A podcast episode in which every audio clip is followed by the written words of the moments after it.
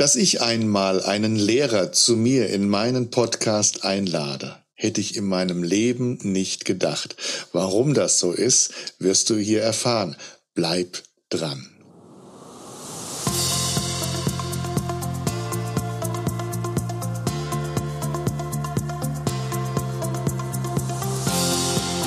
Hey, komm gut an.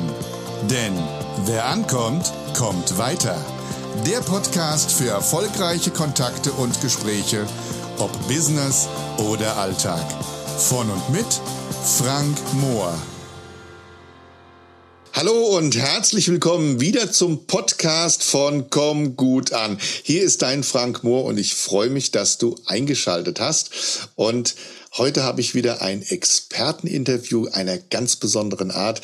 Ich habe einen Lehrer zu Gast. Das hätte ich nie gedacht, dass ich irgendwann mal einen Lehrer einlade, aber ich habe ihn auf der Bühne erlebt und ich habe gesagt, bitte, lieber Robert Wegener, komm in meinen Podcast und er ist da. Lieber Robert, herzlich willkommen hier bei Komm gut an. Schön, dass du da bist. Herzlichen Dank, Frank. Ich bin gern gekommen. Das freut mich sehr. Lieber Robert, du bist Lehrer, und äh, du bist auch, wie ich weiß, vom, bist du vor ungefähr fünf Jahren Vater geworden. Das ist richtig. Und so im Nachhinein hat sich bei dir der Gedanke zum Thema Schule, wo du ja ein Teil davon bist, sich ein kleines bisschen verändert. Und wir werden heute darüber reden, damit wir die Zuhörenden einfach ein bisschen mitnehmen. Meine Bitte an dich, erzähl uns doch mal noch mal so ein bisschen genauer, wer du bist und natürlich, was du machst, haben wir gesagt, aber was du genau machst, das heißt also vielleicht auch, welche Fächer du lehrst. Also ich bin vor fünf Jahren Vater geworden. Ich bin vor drei Jahren nochmal Vater geworden.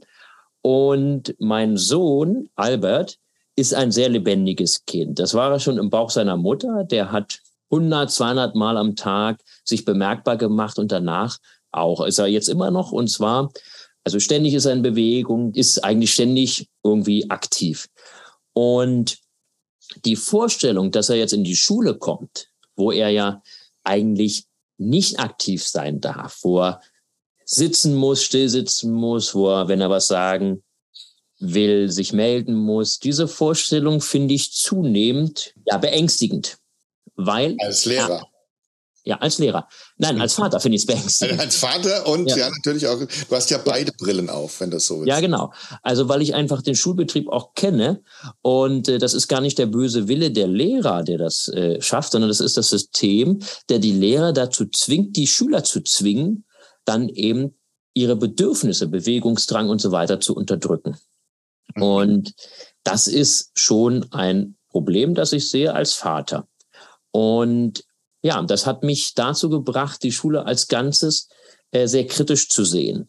Also kritisch in dem Sinne, hat die Schule eigentlich so wie sie jetzt aufgestellt ist, mit dem Klassensystem, mit dem Notensystem, mit den Lehrplänen, die existieren, hat denn die Schule im Moment eigentlich noch, äh, wie soll ich das sagen, ja, erfüllt die Schule eigentlich ihren Zweck noch? Und zwar aus unseren Kindern, ja, allgemein gebildete, demokratische, ja, äh, soziale Wesen zu machen, die einen Beitrag zur Gesellschaft leisten und auch ja zu sich selbst finden dann im Leben. Und da habe ich, wenn ich jetzt auf meine Kinder schaue, habe ich große Zweifel, ob das Schulsystem, so wie es gerade aufgestellt ist, das wirklich leisten kann. Das ist sehr interessant, was ja dann so eine Veränderung herbeiführen kann für den Blick auf gewisse Dinge. Jetzt lass uns mal so ein Stück zurückgehen, bevor du Vater warst. Du bist, äh, wie lange bist du jetzt schon Lehrer? Also das ist auch etwas bei mir kompliziert. Ich habe mich kurz vorm Abitur entschieden, Lehrer zu werden. Warum? Weil ich ein guter Schüler war. Ich war sogar ein sehr guter Schüler. Also, mhm. und Schule hat mir immer Spaß gemacht. Und das ist das Problem, dass viele Lehrer gute Schüler waren und vor allen Dingen in den Fächern Lehrern werden, wo sie am besten waren.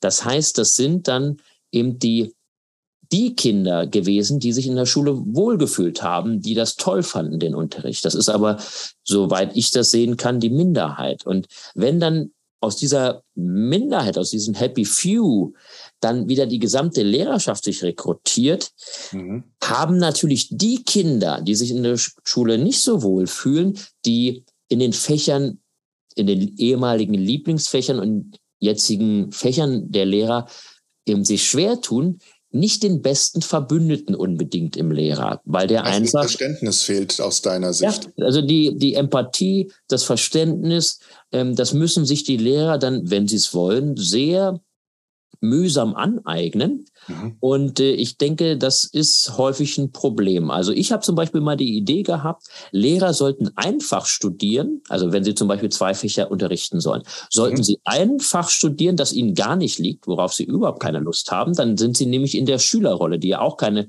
ja. Lust jetzt vielleicht auf viele Fächer haben, aber sie machen müssen. Das heißt, der Lehrer ist dann im Studium nochmal Schüler. Er wird sozusagen zu etwas gezwungen, was er eigentlich nicht möchte und muss dann zurechtkommen. Mhm. Und die Fähigkeiten, die er dabei erwirbt und das Verständnis äh, für die Schüler, äh, die können dann auch auf sein gutes Fach, das er sich freiwillig ausgewählt hat, sozusagen übertragen werden, so dass er in zwei Fächern sehr viel Empathie und sehr viel Verständnis für Schüler hat, hat die vielleicht Lernschwierigkeiten haben, die Motivationsschwierigkeiten haben. Mhm. Lässt sich nicht durchsetzen, ist aber ein schönes Gedankenspiel und zeigt eigentlich, in welcher Situation viele Schüler sind. Ihnen wird ja alles vorgeschrieben, was sie lernen, mit wem sie lernen, von wem sie lernen, wo sie lernen und wann sie lernen. Also es wird ja alles vorgeschrieben. Mhm. Und das sind keine optimalen Voraussetzungen für ein selbstbestimmtes und motiviertes Lernen. Absolut, ja. Wie war dein Blick auf die Dinge bevor du Vater warst, also ich sag mal, wo du in der Lehrerrolle drin okay. warst, wo du noch kein Vater warst. Ja, okay. Wie war also da dein Blick auf diese Sache? Genau. Gut, dass du mich da wieder zurückholst. Die Lehrer haben so manchmal die Angewohnheit, von äh, irgendwo zu landen, wo sie eigentlich gar nicht hin wollten. Das ist mir eben passiert, so ein bisschen. Ja, also eben, wie gesagt, ich war Abiturient und äh, wollte Lehrer werden, weil ich es gut fand. Die Schule fand ich gut und ich würde, hätte eben auch gerne diese Lehrerrolle gehabt. Dann habe ich das studiert, habe das Referendariat gemacht. Da habe ich schon irgendwie festgestellt, also irgendwie, äh, da, da hakt es. Ich habe auch nicht so ein gutes ähm, Referendariat gemacht, äh, wie ich jetzt einen Studienabschluss hatte. Also da ist es ein bisschen runter mit den Noten gegangen. Und dann habe ich mich erstmal entschieden, an die Universität zu gehen in der Türkei als Lektor des Deutschen Akademischen Austauschdienstes, habe da an der Universität gelehrt und geforscht und bin dann zurück 2016 mhm. wieder in den Lehrberuf, habe eine Stelle gefunden und bin dann Gymnasiallehrer geworden und bin dann seitdem, seit 2016 im ja, deutschen Schuldienst. Und ich habe vor der Geburt meines Sohnes das Schulsystem, so wie es ist, nicht hinterfragt. Mhm. Ich habe das Problem eher bei den Kindern und ihren Eltern gesehen, wenn es Probleme gab und nicht bei dem Schulsystem, nicht bei den Lehrplänen, sondern höchstens gesagt, ja, also da muss man halt die Lehrpläne, wie sie sind, oder muss man halt ein bisschen motivierter sein, muss man ein bisschen mehr Methoden ausprobieren, um ein bisschen mehr zu motivieren und so weiter. Aber dann habe ich erkannt, das löst das Problem nicht. Und ja, das, dieser Prozess äh, der gedanklichen Veränderung, der Wahrnehmung von Schule, ähm, der, den kann man sich so wie eine Lawine vorstellen, ja, oder wie, so wie ein kleiner Schneeball, der immer größer mhm. wird. Ja. Auslösend war in der Tat mein Sohn, aber dann habe ich mich viel damit beschäftigt, äh, mit, mit ja, vielen Leuten, die sich auch schon kritisch damit auseinandergesetzt haben, zum Beispiel Gerald Hüther oder äh, Richard David Precht. Aber nicht nur die, sondern viele, ich habe auch viele Publikationen von Bildungswissenschaftlern Erziehungswissenschaftlern gelesen und äh, keine von denen verteidigt das jetzige Schulsystem, keine. Wenn du jetzt mal so im Moment an deine Schulklasse denkst und und und äh, sag mal deine deine Art und Weise zu lehren. Ich gehe mal davon aus, dass sie sich in der letzten Zeit doch deutlich ein bisschen verändert hat. Ich meine, man man ist in diesem System drin, man möchte gern mehr verändern, man kann es aber vielleicht gar nicht, weil dieses System natürlich auch ein Stück weit zäh ist. Aber was hast du so in letzter Zeit äh, an Veränderungen bei dir festgestellt? Also ich kann ein schönes Beispiel geben. Ich hatte eine Klasse, wo ich am Anfang wirklich große Schwierigkeiten hatte. Wir hatten keinen Draht zueinander. Ich habe überlegt, äh, lauter Fünfen zu geben und ähm, dann habe ich aber gesagt, nein, so geht's nicht. Und dann kam Corona und irgendwie hat sich dann ein Verhältnis entwickelt, ja nicht irgendwie, sondern ich bin einfach ganz anders rangegangen. Ich bin viel wohlwollender rangegangen und auch viel lockerer. Und das hat dann dazu geführt, dass wir besser und in einer besseren Atmosphäre Unterricht machen konnten, dass die Schüler sich wohlgefühlt haben, dass sie auch ein bisschen was gelernt haben, hoffe ich, und dass sie dann am Ende zum Beispiel auch bei der Schulleitung ähm, eine Unterschriftenliste abgegeben haben, sie wollen mich als Klassenlehrer fürs nächste Schuljahr haben was zeigt, dass das Verhältnis wirklich sehr positiv geworden ist. Warum? Ich habe zum Beispiel angefangen, Eltern anzurufen, und zwar nur, wenn es was Positives zu berichten gab. Also ich halte wenig davon, wenn man bei den Kindern zu Hause anruft und Probleme berichtet, weil das nämlich dafür sorgt, dass Schule auch bei den Eltern in erster Linie als problematisch wahrgenommen wird. Also dass ein Anruf von der Schule heißt bei den meisten Eltern, oh Gott, oh weh, was ist passiert? Nein, es sollte aber sein, dass zwischen Lehrern oder zwischen Schule und Eltern ein, eine positive Kommunikation stattfindet. Und zwar Versuch sollten wir als Schule möglichst viel positive Energie in die Familien bringen. Wir sollten immer bezogen auf das Kind und wahrheitsgemäß die Erfolge berichten, die kleinen Erfolge, die großen Erfolge. Und das kann man in Form von Noten machen, aber manchmal ist es einfach sinnvoll äh, zu sagen, okay, wissen Sie, Herr X, Frau X, Ihr Sohn, Ihre Tochter hat im letzten Deutschunterricht in der letzten Stunde war die bravourös, hat ganz toll mitgemacht und äh, wirklich, äh, das wollte ich Ihnen nur mal sagen. Die Eltern, die ich anrufe und denen ich das berichte, die sind erstmal verwirrt, weil ihnen das noch nie passiert ist. und äh, dann freuen sie sich aber, und man kann dann auch vor, äh, dann nachvollziehen, also man merkt dann auch, die Kinder werden einfach besser drauf im Unterricht. Das heißt nicht, dass sie jetzt Leistungsraketen werden, überhaupt nicht. Aber die gesamte Stimmung ändert sich. Und wenn man dann mal was Negatives berichten muss, weil es nicht anders geht, dann hat man ein ganz anderes Verhältnis zu den Eltern, weil einfach schon mal das Positive da gewesen ist. Und ich denke, man sollte als Lehrer auch für sich selbst jeden Tag zwei Elternanrufe machen, positive Elternanrufe. Man fühlt sich selber besser, die Eltern fühlen sich besser, die Kinder fühlen sich besser, kostet fünf Minuten und ist einfach ein schöne, schönes Ende vielleicht des Schultages. Und der Fokus von einem selbst wird dann darauf geschult, das Positive zu sehen. Wir sind ja leider immer dazu, ähm, eher, neigen eher dazu, das Negative zu sehen, äh, in die Klassenbücher einzutragen und so weiter. Das mache ich auch. Ich habe zum Beispiel, also äh, nichts Negatives, sondern ich trage auch positive, positive Dinge in die Klassenbücher ein. Bin übrigens, glaube ich, der Einzige, der das tut. Ansonsten sieht man da immer, hat Hausaufgaben vergessen und so weiter, stört. Ich schreibe, hat gut mitgemacht. Sehr schön. Einfach damit mir klar wird und auch, auch Kollegen, äh, die das lesen, auch, ah, das, okay, war irgendwie eine gute Stunde, glaube ich. Also, dass wir einfach das Positive viel stärker betonen, die Stärken der Kinder vor allen Dingen sehen ähm, dann habe ich viel mehr Verständnis für Kinder, die keine Lust haben im Unterricht. lass, mal, lass, mich ja. gerade nochmal einhaken, ja, was, was, dieses äh, Loben angeht. Ich finde das ja. gigantisch, lieber Robert. Ähm, es, es ist einmal, du, du fokussierst dich, wie du auch sagst, selber als Lehrer nicht nur immer auf die negativen Dinge, wo die Schüler schlecht sind, sondern auch du, du machst dir auch selber bewusst, wo einfach, wo du schöne Erlebnisse hattest. Du gibst den ja. Eltern einfach mal so, erst, du verwirrst sie erstmal, weil sie es nicht gewohnt sind. Aber das Kind kommt nach Hause und die Eltern strahlen und sagen, Mensch, heute hat der Lehrer angerufen, hat dich gelobt, das ist ja klasse.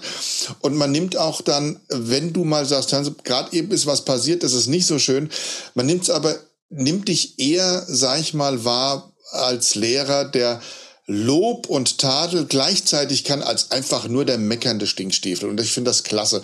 Und ich habe dir auch gesagt, ich komme ja nun mal beruflich hauptsächlich aus dem Vertrieb. Und es ist auch etwas, wo ich immer den Leuten sage, wenn ihr zum Beispiel Akquise macht. Akquise hat viel mit Ablehnung zu tun ähm, fokussiert euch nicht immer nur auf diese vielen Ablehnungen, die ihr habt, sondern fokussiert euch lieber auf den einen, der gesagt hat, wissen Sie was, hört sich interessant an, kommen Sie vorbei. Das macht glücklicher, als sich immer nur auf das Schlechte zu fokussieren.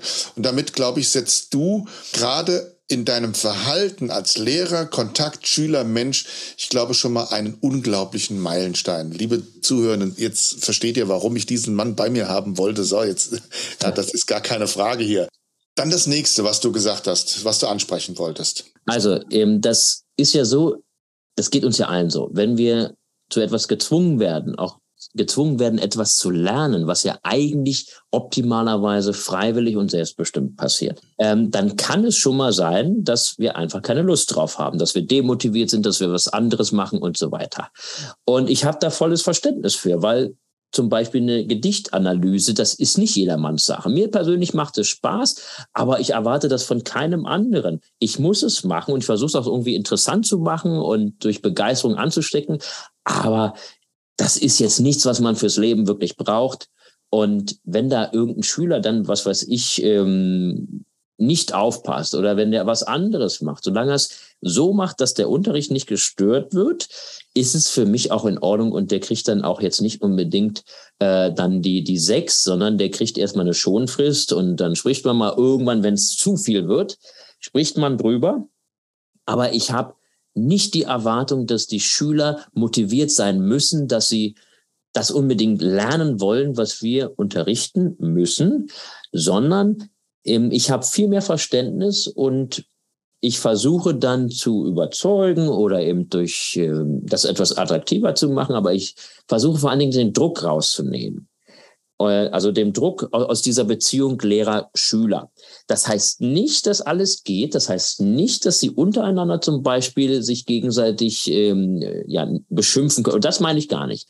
Aber dass diese Erwartungshaltung, die wir Lehrer mhm. haben. Die müssen sich doch interessieren. Ja, die müssen die gar nicht. Die haben vielleicht vorher Mathe gehabt, vorher Sport gehabt, eine Klassenarbeit. Die haben zu Hause sich vielleicht gestritten. Die haben vielleicht irgendein anderes Problem. Die sind vielleicht, haben auch eine Lernstörung, die noch niemand erkannt hat. Sie haben vielleicht ein, ein psychisches Problem. Also es gibt ja so, oder vielleicht auch ein physisches. Die Freund hat sie verlassen. Was? Es gibt ja so viele Dinge, die auch wichtig sind. Mhm. Und deshalb, ich nehme es erstmal wahr, ist auch Achtsamkeit. Ich nehme es wahr, okay, ähm, Schüler sind aufmerksam oder sind nicht aufmerksam. Ich kann es ein bisschen steuern durch meine Methoden, durch meinen Stimmeinsatz und so weiter. Auch ich habe mal schlechten Tag, das ist auch okay. Das sage ich auch dann manchmal jetzt heute, Leute, ist nicht so gut, wenn ihr jetzt äh, zu doll seid. Das respektieren auch. Also das Wichtige ist den Druck rausnehmen mhm. und vor allen Dingen, wenn zum Beispiel schlechte Zensuren da sind, die Zensuren müssen wir ergeben, dann erstmal klar zu trennen, okay, dass du jetzt, was weiß ich, eine 5 geschrieben hast, das heißt nicht, du bist dumm, das schon gar nicht. Das heißt auch nicht, dass irgendwie jetzt alles vorbei ist, das auch überhaupt nicht, sondern es ist halt eine Momentaufnahme.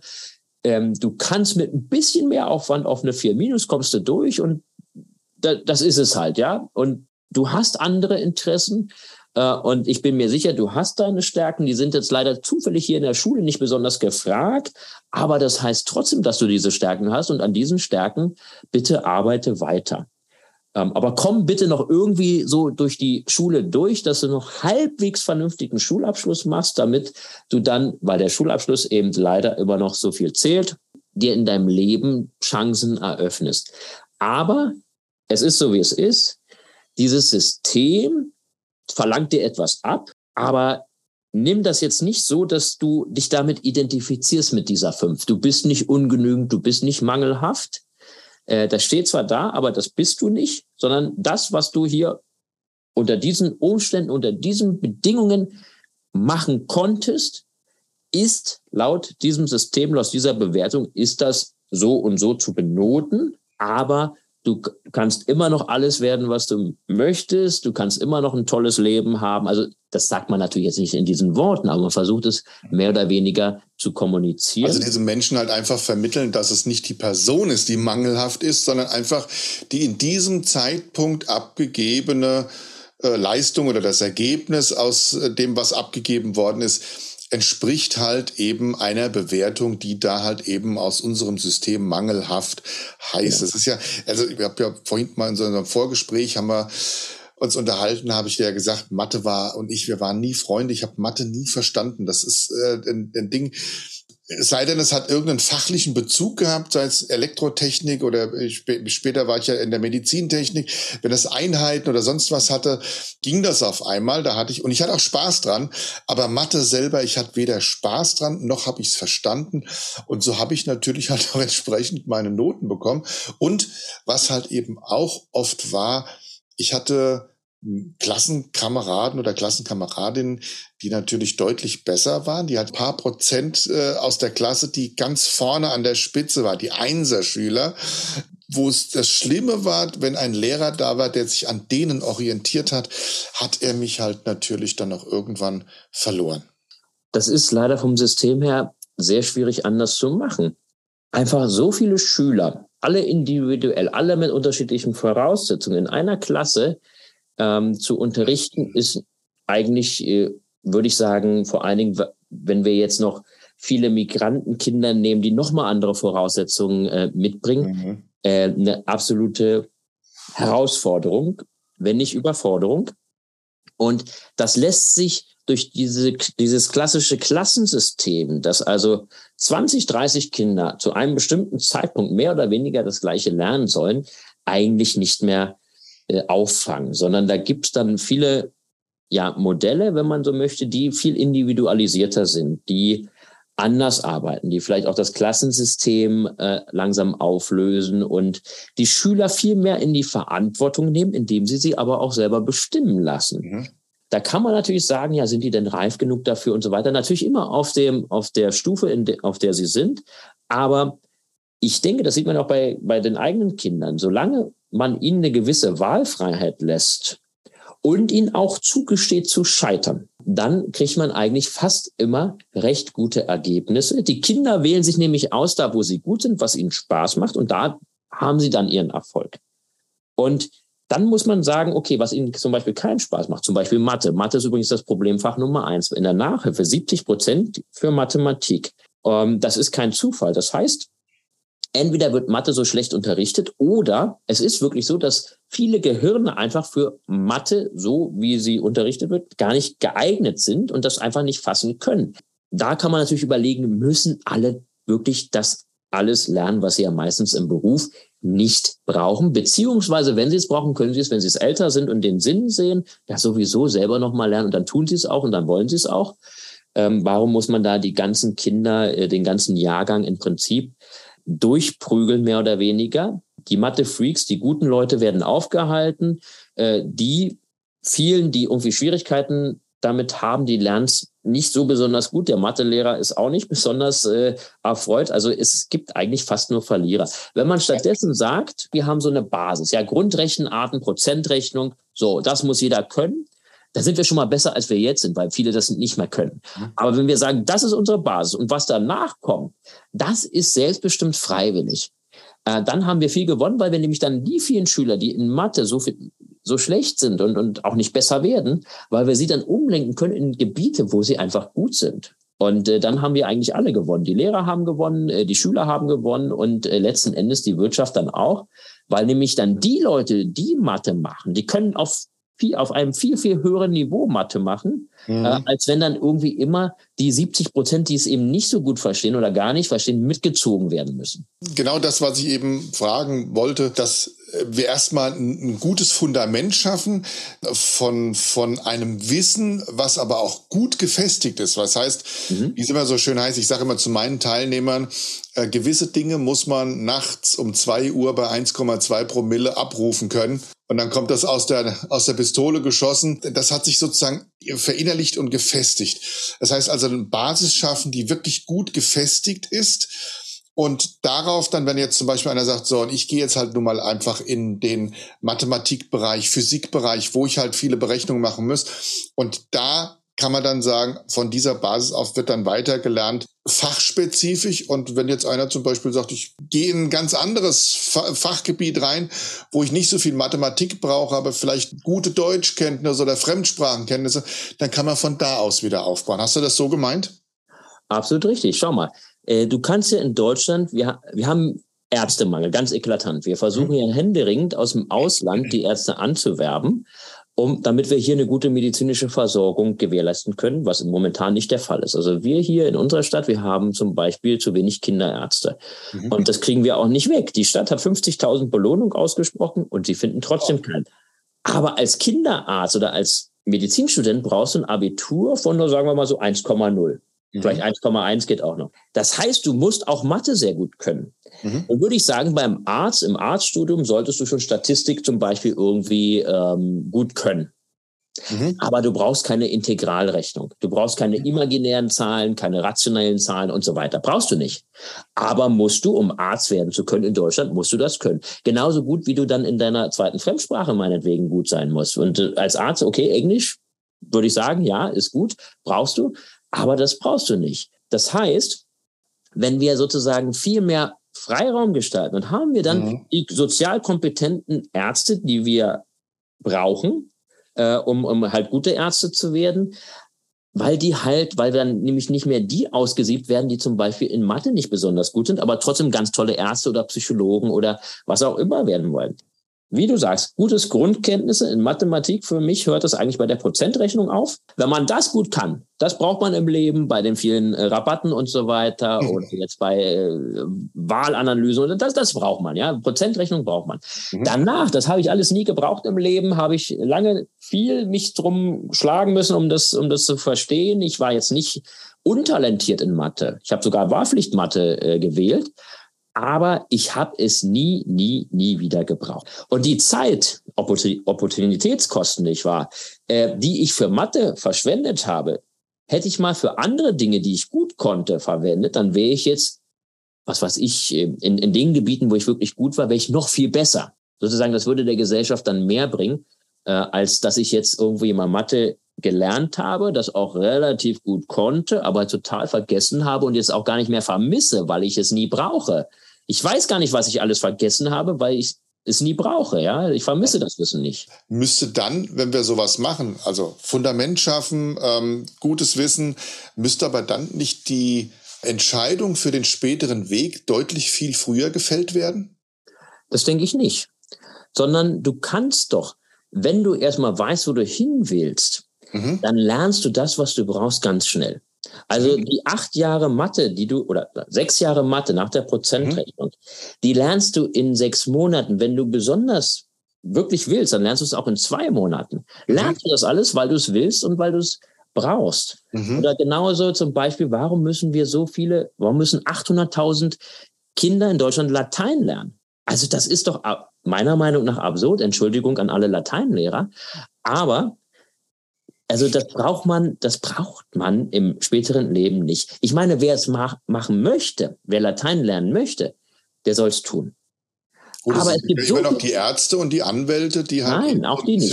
Du, nein, du musst doch nicht das große Latinum erwerben, um ein paar lateinische Sätze und lateinische äh, Vokabeln zu lernen. Das brauchst mhm. du als, das lernst du als Arzt. Du hast so viel zu lernen. Das lernst du nebenbei. Das macht gar nicht. Dafür brauchen okay. jetzt nicht alle, alle Leute jetzt durchs äh, Latinum. Also du musst jetzt nicht Cäsar übersetzen oder, oder Seneca, äh, um, um Arzt zu werden. Das musst du nicht. Das, das ist wohl wahr. Das ist, ähm, das ist so eine Scheinlegitimation. La Latein hat man mal früher gebraucht, weil das Studium auf Latein war vor mhm. mehreren hundert Jahren.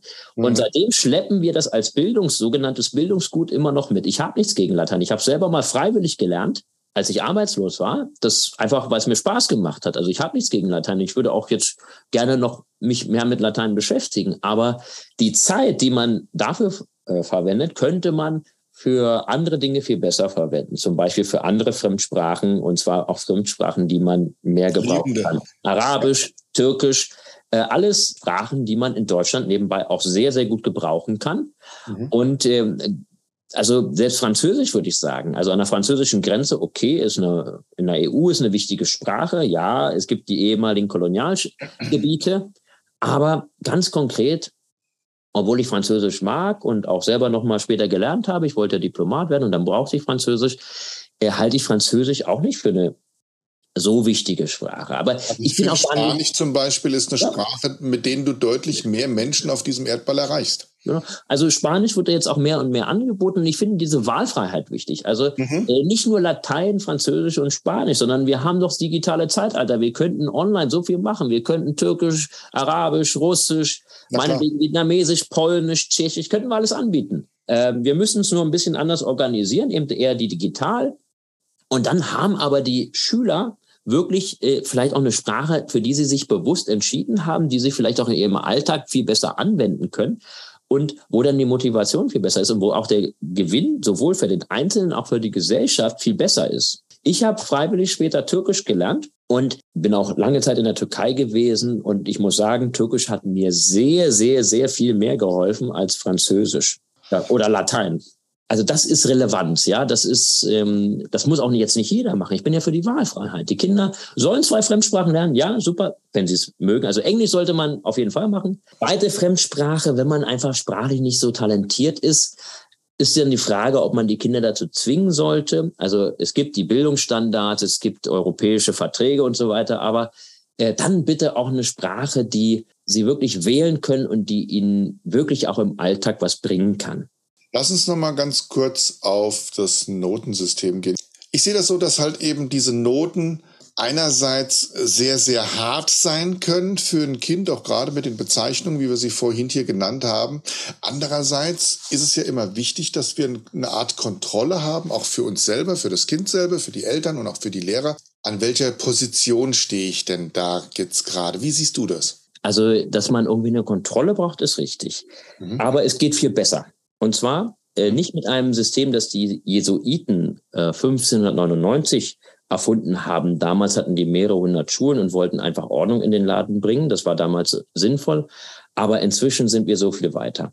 Und zwar, also die, soweit ich informiert sind, die äh, medizinischen äh, und, und äh, die juristischen Fakultäten äh, oder Fakultät der Harvard University, äh, die macht das nur noch mit bestanden und nicht bestanden.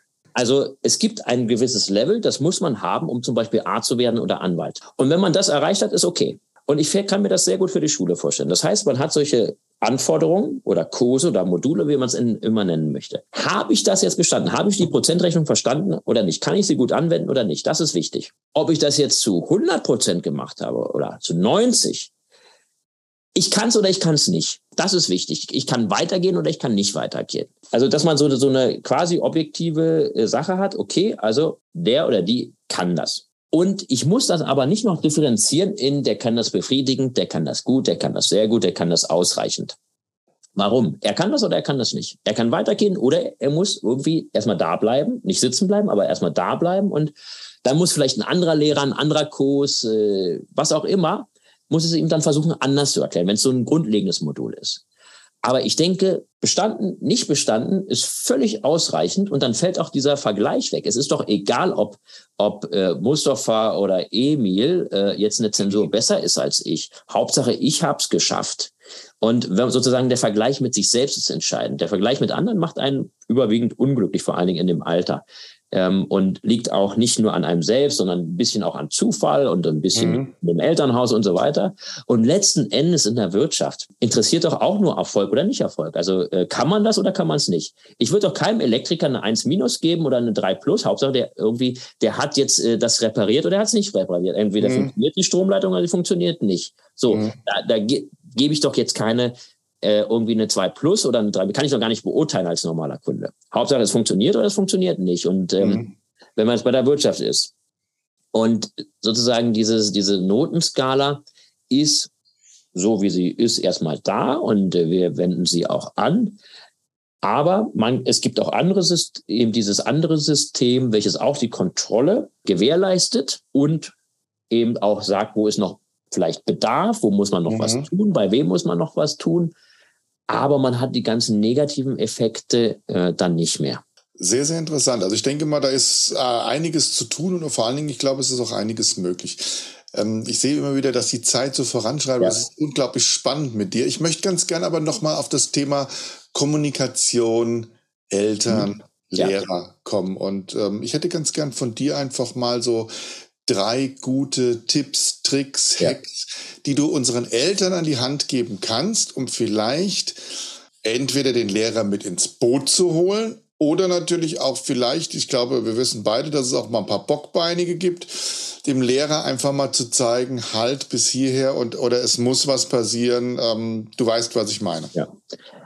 Also ich möchte ein konkretes Beispiel geben. Ähm, und zwar habe ich gehört vom Kollegen, dass seine Tochter mit anderen Schülern zusammen, die die Matheaufgaben nicht machen, äh, an die Tafel geholt werden und dort vorgeführt werden. Also, und das geht nicht.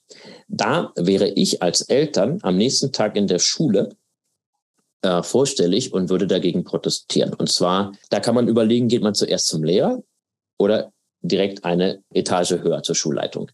Kinder so vorzuführen, so zu beschämen, ist einfach, geht einfach nicht. Und je stärker die Eltern hinter ihren Kindern stehen, umso weniger kann man es mit ihren Kindern machen.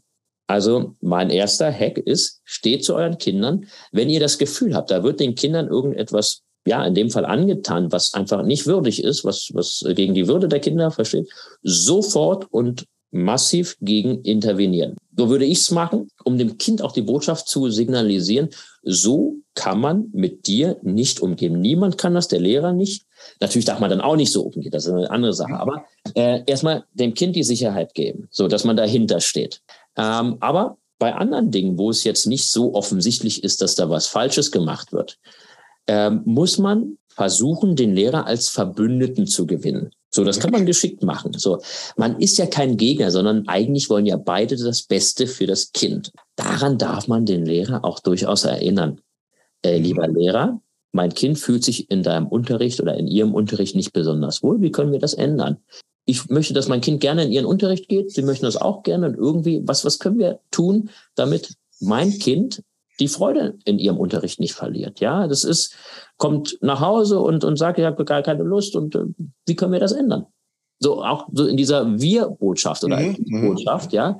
Einfach nicht sagen, dein Unterricht ist, ist langweilig und, und, und doof, sondern ich habe ein Problem hier mit meinem Sohn, meiner mhm. Tochter, die mhm. langweilig, die ist traurig oder ist genervt oder was auch immer. Und wie können wir das ändern?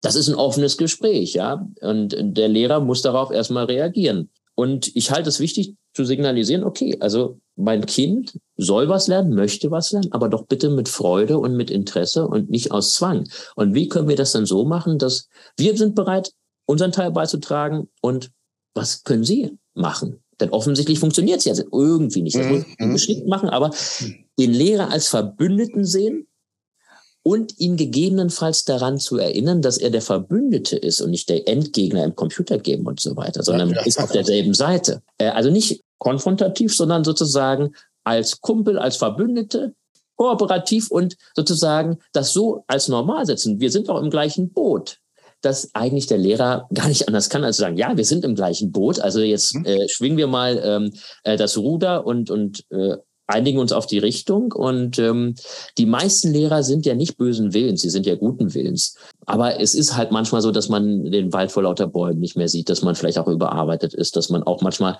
äh, auch ungerecht ist. Und wenn man dann das Interesse der Eltern kann auch für die Lehrer eine Hilfe sein, äh, sich selbst zu reflektieren und eigentlich äh, nochmal sich daran zu erinnern, wofür sie eigentlich sozusagen angetreten sind, nämlich Kindern Dinge auf eine gute, humane und, und möglichst freudvolle Art und Weise beizubringen. Und mhm. das kann manchmal äh, verloren gehen in dem Alltagsstress. Und als drittes, ähm, den Druck rausnehmen. Den Druck mhm. rausnehmen in dem Sinne, wir haben alle unsere Glaubenssätze. Ich nenne das das innere Schulkind. Ja, wir sind alle mhm. zur Schule gegangen. Einig von uns, bei einigen von uns ist das innere Schulkind fröhlich und froh und war, war toll in der Schule, bei vielen nicht.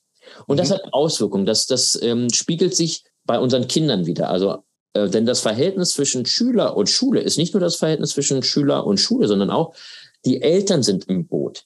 Die bringen ihre Glaubenssätze äh, in diese Beziehung hinein. Und wenn die Eltern zum Beispiel sagen, du musst gut in der Schule sein, äh, du musst da durch, du musst dich halt anstrengen, dann ist das nicht immer sehr positiv und nicht immer sehr produktiv. Nein, das muss nicht. Das Kind muss es nicht. Es ist, sollte seine Entscheidung sein. Und wir können ja sagen, es ist heutzutage in Deutschland schon so, natürlich machen gute Noten es letzten Endes einfacher. Aber äh, wenn das Kind jetzt sich zwingen muss, wirklich, ohne wirklich ein Interesse zu haben, die ganze Zeit irgendwie gute Noten zu schreiben, dann entfremdet es von sich selbst, dann unterdrückt es seine eigentlichen Bedürfnisse und funktioniert nur noch. Ich wünsche niemandem so eine Kindheit und so eine Jugend. Und was dabei verloren geht, nämlich an, an Bindung an sich selbst, an, an Selbstvertrauen, an Selbstwert und so weiter, das lässt sich auch nicht durch einen guten Studienplatz wieder ausgleichen. Also den Druck rausnehmen und sagen, lieber Sohn, liebe Tochter, die Schule ist nun mal so, wie sie ist. Du kennst die Regeln, ich unterstütze dich. Ich setze mich auch für dich ein. Ich versuche alles, was ich kann. Aber das ist deine Schule. Und egal, was draus wird. Du hast immer meine Unterstützung, du hast immer meine Liebe und ich mache dir keine Vorwürfe, ist deine Sache. Denn nur wenn ich als Eltern meinem Sohn, meiner Tochter die Freiheit gebe in der Schule, gebe ich ihr auch die Möglichkeit, sich für den Erfolg zu entscheiden. Gebe ich ihr die Möglichkeit, sich wirklich selber zu entscheiden, ja, ich will dadurch, ich will diszipliniert sein, ich muss dadurch. Wenn sie sagt, ich muss dadurch, ist es gut. Ja. Wenn, wenn du als Vater sagst, du musst dadurch, ist es schlecht. Das heißt, Freiheit lassen. Äh, und vor allen Dingen auch überlegen, was hat Schule mit mir gemacht? Was übertrage ich da auf äh, mein Kind und tut es dem Kind gut? Wenn man sozusagen das machen kann, wenn man sich selber zurücknehmen kann, wenn man sein eigenes Schulkind so ein bisschen betrachtet und sagt, okay, positiv oder negativ, das ist meine Sache. Ich lasse dich da unbelastet rein und sieh mal, wie du zurechtkommst. Ist nicht leicht das System, aber ich unterstütze dich. Ich bin da. Äh, dann ist viel gewonnen, dann ist der Druck raus. Und wenn die Kinder keinen Druck von zu Hause haben, in dem Sinne, du musst, du musst, du musst, dann haben sie erst die Möglichkeit zu wollen. Und wenn sie dann wollen, dann können das großartige Schüler werden, wenn sie, wenn sie wollen, wenn das für sie passt. Und wenn sie, selbst wenn sie keine großartigen Schüler werden, selbst wenn sie zum Beispiel schlechte Noten trotzdem weiter nach Hause bringen, dann ist es aber ihre freie Entscheidung gewesen. Und sie müssen sich nicht Zwang antun. Und das ist auch schon mal viel wert. Du bist ja auch, wenn ich das richtig verstanden habe, auch ein Stück weit beratend tätig, so für Elternfragen, auch ähm, Kooperationsfragen, Eltern, Lehrer, wenn ich das so weiß. Wie erreichen dich denn die Leute? Ich bin tätig als äh, Berater, als Lerncoach, als äh, Lerntrainer. Also zum Beispiel eben gewisse Lerntechniken, aber vor allen Dingen das Wichtige ist Mindset-Arbeit in Zusammenhang mit Lerntechniken. Das Problem ein bisschen zum Beispiel von der Nachhilfe ist, äh, wenn ich nur Lücken schließe, ähm, mhm. dann helfe ich nur nach. Aber man muss dahin kommen, dass man sozusagen selber genug selbstbewusst ist und von sich selbst überzeugt ist, dass man die Dinge kann und dass man dann auch willens ist. Und ähm, da bin ich beratend tätig. Da kann man mich über meine äh, Homepage äh, robert-wegener.com erreichen oder eben in den üblichen sozialen Medien wie Instagram oder so, das ähm, LinkedIn und so weiter, das, äh, Notes, äh, die entsprechenden äh, Links, Links, Links verwenden, genau. Ja. Genau, sehr, sehr schön. Dann, lieber Robert, habe ich zum Abschluss noch eine Bitte an dich. Also äh, erstens mal hast du mir noch mal ein kleines bisschen tiefer den Einblick ähm, in das Schulsystem von der anderen Seite gesehen und vielleicht ein kleines bisschen mich beruhigt, weil äh, ich niemals unseren Sohn zu irgendwas gezwungen habe, wir ihn immer unterstützt haben. Sehr gut. Ich für ihn eingestanden bin. Ich habe auch schon für ihn gekämpft bei den Lehrern, äh, nie zu viel gekämpft oder diplomatisch gekämpft, damit er nicht irgendwie die Rache des kleinen Mannes abbekommt. Mhm. Ähm, wir bieten ihm die Möglichkeit der Nachhilfe, wie er sie braucht, und wir lassen ihm die Freiheit zu entscheiden, was er später mal macht. Und der Rest macht nun mal das Schulsystem, aber von unserer Seite, glaube ich, habe ich jetzt so das Gefühl, ein kleines bisschen beruhigter zu sein und so, wie er sich auch uns gegenüber verhält, glaube ich, ist das eine schöne Sache. Das hat schon mal gut getan. Zweitens mal schön, also nochmal von deiner Seite aus ein bisschen den Einblick zu kriegen, von deiner Seite aus, also mhm. mal aus der anderen Richtung. Und eins möchte ich sagen, ich gehöre zu der Generation, die noch vom Lehrer eine gewatscht haben bekommen. Also mhm. ich, hab, ich weiß noch, ich habe in der Grundschule habe ich einen Lehrer gehabt, dem hat äh, der rechte Arm gefehlt, war eine Kriegsverletzung. Ja. Aber mit der linken hat er eine Schelle geschlagen, dass ich mich dreimal um die Achse gedreht habe und die habe ich einmal abgefangen. Ähm. Diese gibt's mittlerweile nicht mehr. Äh, es gibt mittlerweile halt eben immer noch ein paar äh, Generationen, die ein Schulsystem fahren, die, wo wir auch jetzt wieder sagen, es ist nicht mehr zeitgemäß, aber es gibt Lehrer und da habe ich heute einen kennenlernen dürfen. Ich habe wieder Hoffnung ans Schulsystem. Und ich habe eine Bitte noch an dich. Gib uns, gib doch einfach mal der Gesellschaft, vielleicht noch mal so allgemein, nicht nur den Eltern, Lehrern, ähm, wem auch immer da, du adressieren möchtest, einfach noch mal so eine Botschaft mit, die dir ganz besonders am Herzen liegt.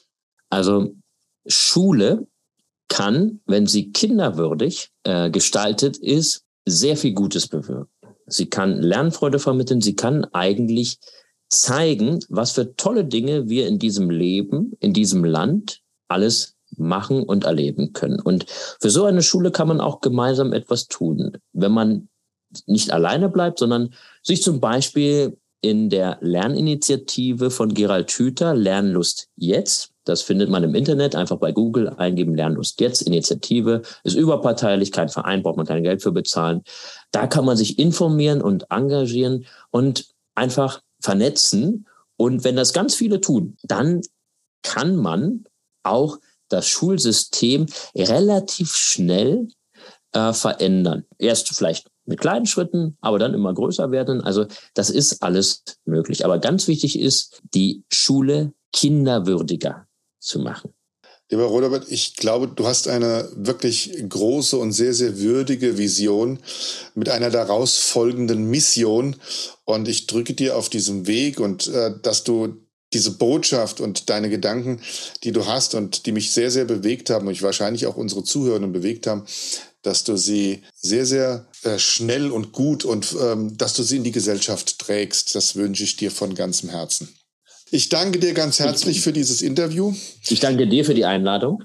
Sehr, sehr gerne, liebe Zuhörenden. Das war der Robert Wegner. Ich habe mich wirklich sehr, sehr gefreut, dass er da war. Ich, mich hat er umgehauen. Ich habe auch jetzt gerade so ein kleines bisschen immer in, bei ein paar Dingen habe ich so, weil ich ja halt einfach auch nur mal selber Vater bin, weil ich selber im Schüler mal war und nicht der Beste und nicht der Bravste ähm, oder auch nicht der Einfachste vielleicht, hat mich das immer wieder bewegt, dass ich auch ab und zu mal so eine ganz kleine Träne verkneifen musste, weil ich an gewisse Dinge erinnert worden bin. Und mir hat dieses Interview sehr, sehr gut getan. Wenn euch das Interview gefallen hat, dann freuen Robert und ich uns natürlich, wenn ihr uns ein eine Bewertung mit äh, ein paar schönen Sternchen gebt. Wenn äh, es euch überhaupt gefallen hat, äh, lasst gern ein Abo da, damit ihr wieder informiert seid für die nächsten Podcasts.